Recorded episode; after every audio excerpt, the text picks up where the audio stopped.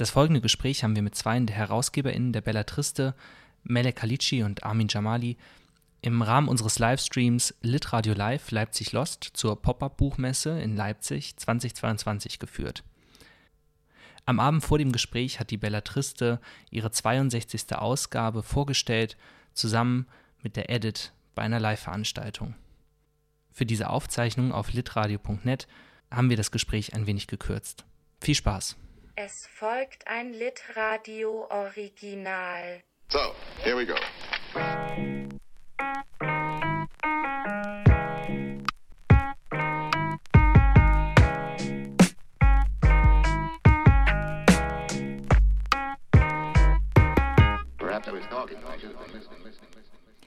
Hallo Melek, hallo Armin und hallo Tore. Der wurde hier gerade in der Anmoderation ein bisschen äh, außen vor gelassen. Tore ist ein Kollege von Kein mir Problem. und ist auch da. Das ist sehr schön. Hallo, ja, wir freuen uns auch hier zu sein. Ja, ich, ich übernehme jetzt einfach mal die Vorstellung, erweitere das noch ein bisschen, was der Kai gerade erzählt hat. Also genau, ihr seid eine Zeitschrift für junge Literatur, so wie wir auch hier in Hildesheim ansässig. Und ähm, ja, ihr seid aus dem äh, Studiengang Kreatives Schreiben hervorgegangen ähm, als studentisches Projekt, was jedoch nun unabhängig agiert. Und ähm, ja, ihr habt eine wechselnde Re Redaktion, die hier alle drei, äh, alle vier Monate, also dreimal im Jahr, ähm, die Bellatriste herausgibt. Und jetzt seid ihr hier bei uns, eure, eure Nachbarn in Hildesheim. Ähm, ich stelle euch nochmal ein bisschen genauer vor. Melek Halici und Armin Jamali, jetzt live, aus Leipzig, hier bei uns zugeschaltet. Äh, genau, wir sind gerade in Leipzig. Hier war nämlich gestern unsere Release ähm, zur neuen Ausgabe. Und ihr habt ja gerade schon gesagt, genau, wir sind immer mal wieder im Wechsel. Ähm, gerade ist ein bisschen ständiger wieder, würde ich sagen. Ja, Ähm, ich bin schon ein bisschen länger dabei. Melek ist jetzt zur zweiten. Ausgabe. Genau. Und was kann ich denn generell von der Bella erwarten, wenn ich jetzt in, den, in die Bahnhofsbuchhandlung gehe und mir eine Bella kaufen will? Was für eine Lit Literaturzeitschrift seid ihr dann oder was wollt ihr für eine sein? Ähm, also ich glaube, ich will, dass die Bella eine Literaturzeitschrift ist, ähm, die einerseits, wie ihr schon am Anfang gesagt habt, ähm, sich dem Ziel irgendwie verschreibt, Autorinnen, die ähm, nicht etabliert sind, ähm, irgendwie einen Ort zu geben, an dem sie gelesen werden können. Und ähm, ich will nicht sagen, eine Plattform gibt, weil ich finde, dass dieser Begriff inzwischen so ausgelutscht ist im, äh, in Beziehung zu wer, wer schreibt und wer darf schreiben und vor allem auch wer wird publiziert. Aber genau, ich glaube, das ist auch so etwas, was wir alle irgendwie so, worauf wir alle achten wollen, dass es irgendwie, ähm, dass es sowohl von der Form her, als auch von den Inhalten her, als auch von den Autorinnen her, äh, einfach eine Bandbreite auch abgebildet wird, die sich ja in der deutschen also im deutschen Literaturbetrieb auch finden lässt. Genau.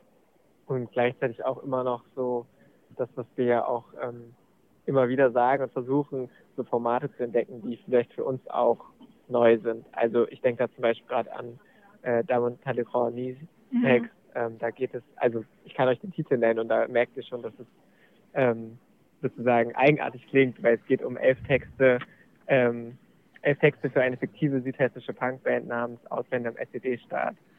Ähm, das heißt sozusagen so ein Format, was aufgebaut ist wie eine Tracklist oder so. Ja. Also auch ähm, genau solche Formen von Literatur irgendwie zu entdecken. Ähm, und ich glaube, was auch schön ist in dieser Ausgabe ist, dass wir tatsächlich auch teilweise Auszüge aus Texten haben, die unfertig sind. Also es ist gar nicht, dass wir jetzt irgendwie, ähm, also teilweise sind Autorinnen von dieser Ausgabe noch in dem Prozess des Schreibens. Und das ist auch total schön, dass wir das diesmal dabei haben. Ähm, ich glaube, wir kriegen gar nicht so viele Einsendungen, wo das so ist. Also ich glaube, viele schicken uns dann eher sozusagen fertigere Sachen. Also ne, es ist sowieso nicht fertig, aber ähm, genau. Und diesmal haben wir auch einen Auszug, ich denke an Raphael, Raphael Redd, ähm, sozusagen, der auch irgendwann springt und an eine andere Stelle des Auszugs zeigt und ähm, genau dreisprachig funktioniert sowieso der Text und dann später nur noch eine Sprache da ist, weil sozusagen die anderen zwei Sprachen noch gar nicht geschrieben sind und so. Also ähm, Ja, ich finde es voll interessant, dass du das so erwähnst mit dem fertigen Text, weil darüber haben wir auch gestern mit der Luis gesprochen. Ja, genau. Ob Ja. wir daran glauben, dass ein Text überhaupt fertig sein kann, auch im Hinblick auf ähm, Lektoratsprozesse und wie Mhm. sich äh, LektorInnen und ähm, andere Personen, die an Textentstehung beteiligt sind, in den Text einschreiben können. Ähm, genau, und auch uns über Urheberinnenschaft und so unterhalten. Und ich Mhm. glaube, im Hinblick darauf, dass wir ähm, das Literaturmagazin, diese Literaturzeitschriften herausgeben, ist es sowieso immer interessant, sich irgendwie damit zu beschäftigen, was ist überhaupt Urhe Urheberschaft an einem Text und wer hat sie und brauchen wir überhaupt immer noch diese Kategorien, in denen wir über Texte denken und sprechen. Vielleicht eine Sache, die ich immer gerne betone, ist, ähm, man kriegt halt auch gute und coole Literatur für sieben Euro. Also es ist halt einfach auch, es klingt doof, aber damit stechen wir halt raus. Unser Magazin ist günstig. Ähm, das heißt, wenn man mal eine lange Fahrt vor sich hat, ähm, genau, muss man nur sieben Euro zahlen, um irgendwie ein langes Buch zu haben. Damit, damit greifst du meiner nächsten Frage schon ein bisschen äh, vorweg. Ihr habt ja gestern Abend mit der Edith eure Release-Party gefeiert. Und äh, da würde mich jetzt interessieren, habt ihr, also die, es gibt ja auch im deutschsprachigen Raum eine große Bandbreite an kleineren und größeren Literaturzeitschriften. Ähm, habt ihr da auch sowas wie, sage ich mal, Freundschaften, enge Verbindungen zu gewissen Zeitungen oder Zeitschriften und ähm, was äh, unterscheidet euch vielleicht auch vom, von, von dieser großen Masse? Du hast es eben gerade schon gesagt, gute, tolle Literatur für sieben Euro. Da ist also das Preis-Leistungs-Verhältnis ein unique Selling Point vielleicht für euch. ja, auf jeden Fall.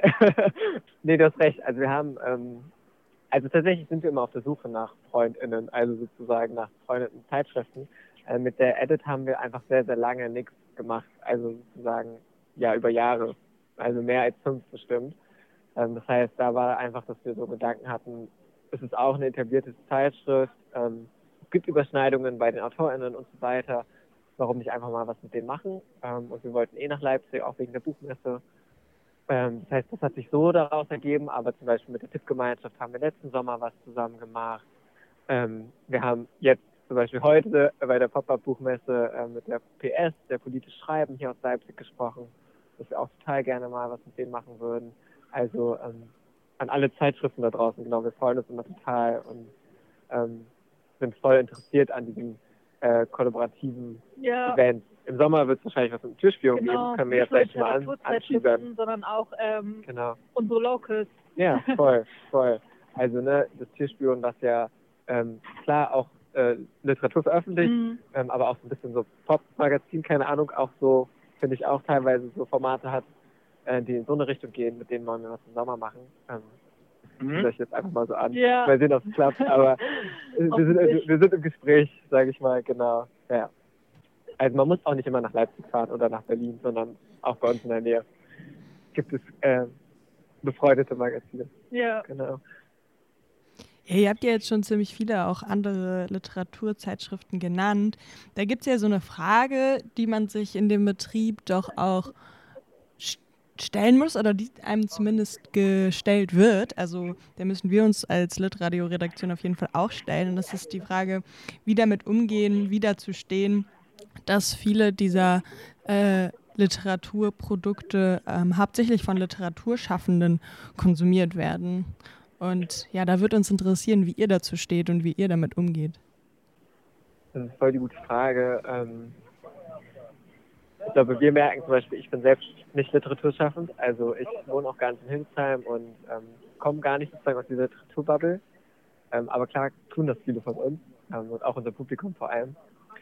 Ich weiß nicht, ich habe schon manchmal das Gefühl oder die Hoffnung, dass es tatsächlich durch sowas wie Bahnhofsbuchhandlung und irgendwie ja auch unseren Preis, also irgendwie, ne, ich würde auch keine 20 Euro ausgeben für Autorinnen, die ich nicht kenne, so, ne, wo ich nicht weiß, ähm, was ich sozusagen kriege, äh, auch wenn es doof klingt.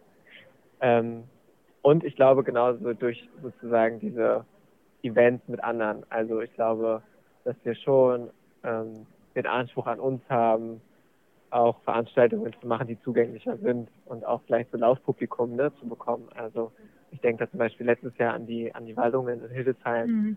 wo wir ja so eine Leseinsel sozusagen hatten. Also Leute konnten vorbeikommen und sich auf so bequeme Kissen setzen und einfach rumblättern. Also ich glaube, ähm, dass wir schon versuchen, solche Formate irgendwie zu entwickeln. gleichzeitig klar, wir machen das ja unentgeltlich. Das heißt, manchmal fehlt uns auch einfach die Zeit oder die Muße, irgendwie das Mhm. zu machen. Aber ähm, ich hoffe ein bisschen dadurch, genau. Weiß Schmelek, ob du da noch Ideen hast. Ja, also ich kann auf jeden Fall auch nur zustimmen und ähm, ich glaube, das ist eine große Frage, die sich alle kulturschaffenden Menschen heutzutage in Deutschland irgendwie stellen. Wie kann man in einem Be- Betrieb, der überhaupt durch Ausschlüsse so ähm, da ist, wie er quasi ist, umgehen und ähm, Kunst auch schaffen? Also ich glaube, das ist auch die Frage nach den eigenen Positionierungen, aber auch die Frage danach, wie sich Strategien entwickeln lassen, ähm, um damit umzugehen.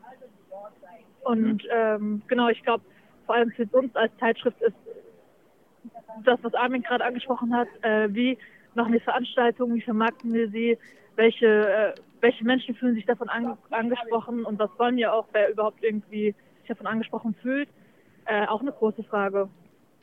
Ja. Und gleichzeitig natürlich auch die Autorinnen, die wir veröffentlichen. Also ich glaube, dass es bei uns mittlerweile ähm, zum Glück zu so einer, zu einem gängigen äh, etwas geworden ist, dass wir sozusagen uns schon auch angucken, wer, wer schickt uns da was. Und ähm, nicht in einem ersten Schritt vielleicht, aber auf jeden Fall in einem zweiten Schritt und auch überlegen, ne, sind das vielleicht Personen, die gar nicht in der Literaturszene verankert sind. Und genau das sind die Leute vielleicht auch, die wir dann diese Bühne geben wollen. Also ähm, genau, bei dieser Ausgabe weiß ich gar nicht so sehr, ob das zustimmt, zutrifft, aber ähm, Was meinst du? ich meine sozusagen, wenn Einsendungen kommen von Leuten, die nicht Literatur studieren, die Mhm. wir nicht vom Namen her kennen, ne, das haben wir ja ganz oft. Also zum Beispiel letzte Ausgabe hatten wir das ganz, ganz viel sozusagen ähm, Leute uns was schicken, die äh, arbeiten.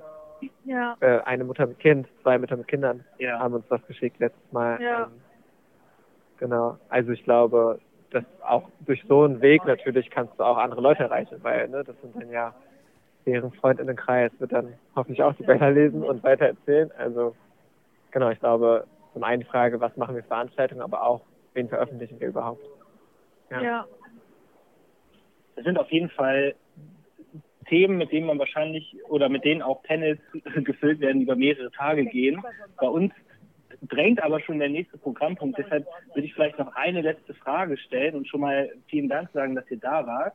Ähm, die HerausgeberInnen der Bellatriste veranstalten ja auch äh, alle drei Jahre das Prosa Nova Festival für ähm, was eine mittlerweile eine feste Institution in der deutschsprachigen Literaturszene ist. Und 2020 das letzte Mal leider online stattfinden musste. Jetzt habe ich aber schon äh, gesehen, auf Instagram zumindest, die Vorbereitungen für 2023 laufen. Könnt ihr da schon ein bisschen was verraten? Habt ihr eine Vision vor Augen für das Prosa Nova 2023? Ähm, also was ich auf jeden Fall schon mal sagen kann, ist, dass wir sehr auf ein analoges Festival 2023 hoffen. Und ähm, genau, wir suchen aktuell noch auch nach zwei Personen, die Teil der ähm, künstlerischen Leitung der Kuration sein wollen. Ähm, also falls ihr euch da irgendwie dafür interessiert, be- bewerbt euch sehr gerne. Und genau, wir sind noch ähm, am Anfang unserer Arbeit, würde ich mal sagen. Also die inhaltliche Arbeit, die Konzeption und so steht auf jeden Fall noch an. Und ähm, ich glaube, ich bin auf jeden Fall schon gespannt, in welche Richtungen das alles gehen wird und äh, welche Schwerpunkte da gesetzt werden. Ähm, genau, und ich hoffe auch, dass ihr gespannt seid. Das sind wir. Ähm, ich finde, ihr habt richtig coole Antworten gegeben, gerade was ähm, meine zuletzt gestellte Frage angeht, die mich auf jeden Fall selber auch immer mal wieder umtreibt. Ähm, fand ich sehr schön, mit euch gesprochen zu haben und äh, würde das Gespräch jetzt mit dieser kleinen Danksagung aber auch beenden, weil der nächste Gast in der Pipeline sitzt. Ja, Vielen vielen, Dank, Dank. dass wir da sein durften. Ja, danke schön auch für die schönen Fragen. Danke euch, viel Spaß noch in Leipzig. Danke. Danke. Ciao. Viel Spaß. Ciao. Tschüss. Bye.